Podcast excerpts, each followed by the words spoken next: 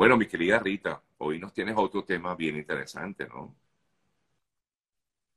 Sí, sí, sí, vamos a hablar del estancamiento, eh, cuando nos sentimos estancados, que es más común de lo que uno piensa, ¿sabes? Uno a veces se siente, evidentemente que el ser humano, Sergio, quiere la autorrealización, quiere el éxito, quiere estar en constante crecimiento, pero la realidad es que hay momentos de pausa, hay momentos de frustración, hay momentos de desmotivación.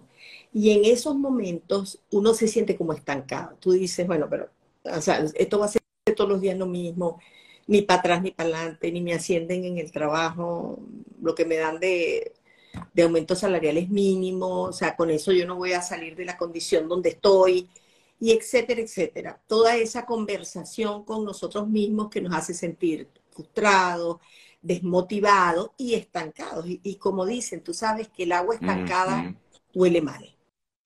El agua estancada se descompone.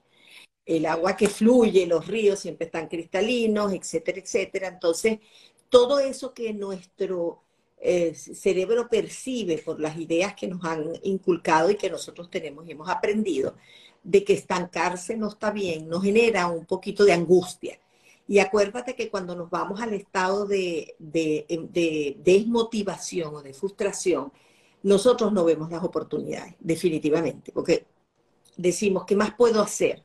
Entonces, como hablamos ayer de que íbamos a dar cuatro aspectos que debemos revisar para salir de ese proceso de estancamiento, donde todos hemos estado en algún momento de nuestras vidas. Porque tú puedes tener una carrera y puedes tener un buen trabajo y dices, bueno, y pasa el tiempo, tengo 20 años aquí, la misma gente, gano bien, pero siento que entonces te, tienes esa misma sensación. Entonces, si la estás sintiendo en este momento, por alguna razón, porque eso abarca varias áreas, tú puedes sentirte estancado a nivel profesional, Sergio, en tu negocio. Imagínate la gente que hace un negocio y tiene 10 años haciendo lo mismo, vendiendo las empanadas, vendiendo las empanadas, y la gente se... Y uno dice, Dios mío, ni siquiera podría abrir otra, otro local, ¿no? En la parte personal también con las amistades, con tu capital relacional. Llega un momento en que tú dices, bueno, pero todo el tiempo es lo mismo, la misma cara, la misma gente. Entonces, lo, primero que debemos hacer de estas cuatro cosas que queremos que hoy se lleven, Sergio, es valida tus logros. Muchas veces somos injustos comparándonos, porque nos comparamos con, ah, conchale, qué chévere, Sergio, imagínate tú. Ahora compró ese carro y nosotros el mismo carro de hace 10 años. No, no, no. Mira hacia atrás y piensa, bueno, y cuando yo compré ese carro en donde no tenía carro, por ejemplo, eh, ¿qué han pasado estos 10 años? ¿Qué he logrado? ¿Dónde estaba y dónde estoy? ¿Qué pasa cuando nosotros hacemos ese primer ejercicio de validar logros? Que empezamos a sacar a nuestra mente de ese autocastigo, de ese autosabotaje, de estarnos castigando y decir, bueno, ya va, no, no estoy tan mal. O sea, e, evidentemente hay gente mejor que tú, e, e, supuestamente si te comparas con lo que no son. Bueno, hay gente que está más próspera, hay gente que ha logrado más, hay gente que es exitosa, etcétera. Pero ¿dónde estás tú en este momento y dónde estás? Eso te permite entender que tú tienes retos que has superado y te hace entender, Sergio, que eres capaz de superar los que vienen, porque la vida es eso, cambios, retos, cambios, retos, altos, bajos. Entonces eso te ayuda a decir, wow, pero yo he si yo he podido llegar hasta aquí, yo me puedo mover de aquí. El segundo es aceptar el momento que estás viviendo. Si te metes en que sí, lo que pasa es que yo soy un, un loser, yo eh, soy un fracasado, la verdad es que yo no sirvo para nada, mira dónde estoy. No, acepta el momento actual, pero como un momento de reflexión, Sergio, como un momento donde tú estás identificando qué te está deteniendo, qué es el problema, qué te está haciendo, cuál es esa ancla que no te deja, eh, sabes, zarpar. Y si lo tomas así, como un momento de reflexión, de aceptar el momento, de decir, bueno, mira, hay que parar para poder continuar. O sea, definitivamente hay cosas que tengo que quitar, hay cosas que tengo que cambiar. Este modelo me ha funcionado hasta hoy, pero en el entorno están pasando cosas, yo tengo que tomar otra decisión. El número tres es define tus objetivos. Lo que te trajo hasta aquí, serio, no necesariamente te va a llevar a tu próximo nivel. Nosotros andamos por la vida en piloto automático y creemos realmente que, bueno, ah, si logré llegar hasta aquí, perfecto, no. Define tus objetivos para ver qué debes cambiar, qué tengo yo que cambiar, qué he dejado de hacer y qué debo hacer más como estramilla, ¿verdad? Para lograr lo que yo quiero lograr. Y cuando definimos objetivos, los objetivos se actualizan, tú lo sabes, en un plan de negocio, en una empresa. Nosotros a veces decimos, mira, esto, esto que era prioridad ya no es prioridad, lo vamos a cambiar. Y es importante, el número cuatro es identifica cuáles son los temores y cuáles son tus frustraciones. a qué le tienes miedo al fracaso? ¿A qué le tienes miedo al qué dirán? ¿A qué le tienes miedo a decir que volviste a comenzar? O que lo que habías vendido y habías hablado como una bendición no lo es. O sea, no era lo que yo creía que era. No importa. Aceptar es de valientes, corregir es de inteligente. Y después que nosotros hemos hecho con conciencia y sin sabotearnos ni castigarnos y entendemos, mira, por aquí no van los tiros. O sea, no importa, yo voy a corregir otras cosas que tienes que agregarle a este proceso que es de contigo, contigo mismo, es entender que quedarse estático, Sergio, no te va a llevar a ningún lado. Si usted quiere correr un maratón, tiene que empezar a mover esos pies. No es que de la noche a la mañana, no, ¿qué tengo que cambiar? Y mira, te voy a dar, em, siempre doy recomendaciones de lectura. Hay una, una, e, ella es líder de operaciones de Google y se llama Leah Garvey. Y ella recomienda, Sergio, y escribe para el blog que se llama Ascend, como de ascender, que es el blog de Harvard Business Review. Y ella dice que para tú salir de donde estás, desde el punto de vista profesional, empresarial, personal, ella dice, nunca, nunca dejes de moverte. ¿Y esto qué quiere decir, Sergio? ¿Quién es tu capital relacional? Yo me voy a tomar un café con esta persona que acaba de estar contigo, de lo seguro. No importa, voy a hablar de, además de eso, de otras cosas más, voy a un café con él. Cuando la persona de afuera, que no está sintiéndose estancado, ¿verdad? No está sintiéndose estancado porque él no tiene nada que ver contigo, y tú empiezas a hacer esa retroalimentación, esa persona que no se siente como tú va a ver cosas que tú no estás viendo. Entonces, ella dice, no dejes de moverte.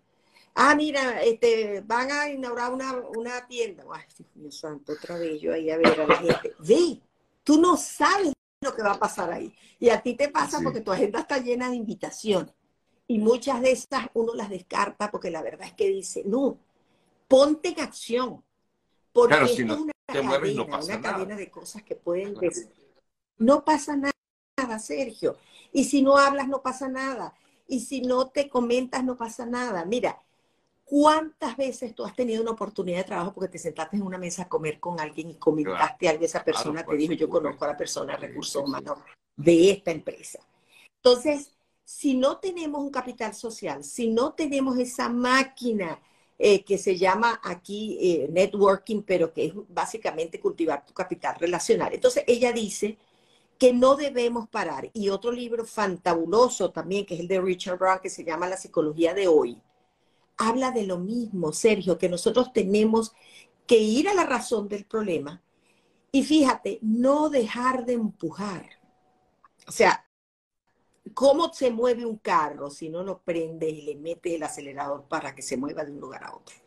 Entonces dice, si tú te dejas inundar por esto de que, Dios mío santo, todo el mundo yo veo que está mejor, que ya compró casa, que ya esto, y yo ahí lo mismo, lo mismo, lo mismo, lo mismo.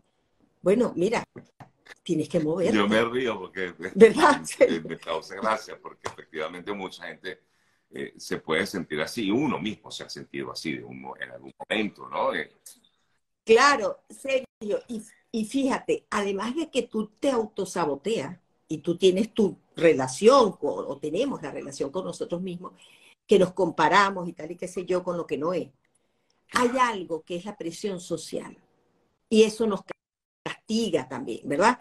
Porque empieza la gente. Y entonces, Entonces el amigo que, que, andaba en un Toyota Corolla llegó al siguiente día a tu casa en un Mercedes y tú dices, wow, ¿este qué hizo? ¿Este qué ah, hizo? Que que yo, que yo no estoy haciendo. Dame la fórmula, Y- y- empieza uno, ¿no? Sí. Exacto, díganme las mujeres, las mujeres empezamos a molestar a los maridos. ¿Te fijas? Que sabe qué está haciendo, pregúntale dónde está ganando esa plata, Sí. etcétera. Entonces la presión social también nos aturde, además de nuestros miedos y, y- todo lo que nosotros sentimos. Entonces no dejar de Ahora- empujar es Ahora, te quería fundamental. consultar, Rita. Efectivamente, dabas cuatro puntos, yo los anoté, validar los logros, aceptar ese momento que estás viviendo, el momento actual, definir los objetivos, identificar temores, frustraciones. Pero, ¿esto te ayuda a automotivarte, Rita? Sí, claro. Claro, porque empieza a, a la mente a decirle, ya va, te estoy contaminando con lo que no es. Si lo primero que yo hago es mirar hacia atrás y decir, wow, he logrado una cantidad de cosas, ¿cómo las logré? Ah, bueno, mi estado mental y mi, y mi motivación era otra, yo me sentía que no me iba a detener, etcétera, etcétera. Cuando tú defines tus objetivos, eso te impulsa y no te pongas tan Pero creo que ambicioso, ¿tú lo me entiendes? importante, primero No, que nada, disculpa que si te yo quiero- Rita, es eh, eh, hacer, o primero, o sea, el hecho de aceptar que estás estancado, porque a veces no aceptas que estás estancado, ¿sabes? Porque primero tú, Eso es tú dices, correcto. bueno, algo me pasa, que no sé qué siento, no Eso sé qué tengo. Bueno, ¿será que estoy estancado? Claro, una vez que tú decides o piensas o consideras que realmente estás estancado, mira, actúa con, en con respecto. Eso es correcto. Y por eso es que dice, acepta tu momento actual, no como una derrota, sino que como un momento de reflexión, de reinvención y de arranque. O sea, vamos otra vez a hacerle el mantenimiento al carro y aprender esos motores y a ver cuál es el destino que vamos a escoger llegar. En, nuestras conversaciones de los lunes, no- nosotros estamos poniendo esto en, en- en la forma más sencilla que puede existir, ¿verdad, Sergio? Pero hoy en día, si tú no puedes solo, hoy en día hay una cantidad de plataformas que te ayudan. Mira, hay coaches, hay terapistas, hay- porque hay momentos en que hay algo más adentro que te tiene, tú sabes, esa ancla está pero tan, tan en el fondo del mar que no te está dejando y tienes que buscar ayuda externa, también puede ser un amigo, que te diga, mira, pero ¿por qué no piensas en eso? Tú no te has dado cuenta que a ti siempre te pasa lo mismo e, cuando estás en este estado de lograr esto. Entonces, claro, por eso es que dice que es importante comentar la retroalimentación honesta, sincera. El lunes pasado hablamos de las críticas, las críticas constructivas y que te ayuden a crecer son las que hoy más que nunca necesitamos, porque hoy, además de la presión social, tendemos a compararnos con cosas que vemos en las redes sociales que no son 100% verdad, pero te afectan emocionalmente, ¿me entiendes? Entonces, y otra cosa fundamental, Sergio, que no podemos olvidar, es que para todos estos procesos que nosotros vivimos, tenemos que cuidarnos. Y tenemos que cuidar la mente, tenemos que cuidar el alma, tenemos que cuidar el cuerpo, la alimentación, todas esas cosas también Claro, influyen en ese motor, en esa gasolina Sí. exactamente que tú necesitas, porque si arrancas a no comer, a no dormir, No, porque esa mente está ya ya- porque ya- no sé qué, taca, taca. digo yo, ¿no? Eh, Yo, eso ya son etapas como de depresión, ¿no? Sí, exactamente, Sergio, porque mira, la depresión no es otra cosa que tú estás eh, eh, anclado en el pasado y pensando, wow, este, yo antes no hacía esto y fíjate fulanita que yo conocí hace 10 años, no, no, no. Y la ansiedad es que nos vamos muy adelante, vivan el aquí y el ahora. Y lo que puedas hacer hoy lo puedes controlar, entre comillas. Pero esto que tienes, lo que puedes hacer, lo que tú te propongas hacer, y algo súper importante, todo lo que nosotros queremos cambiar en nuestra vida, el protagonista, el escritor de esta película, eres tú mismo.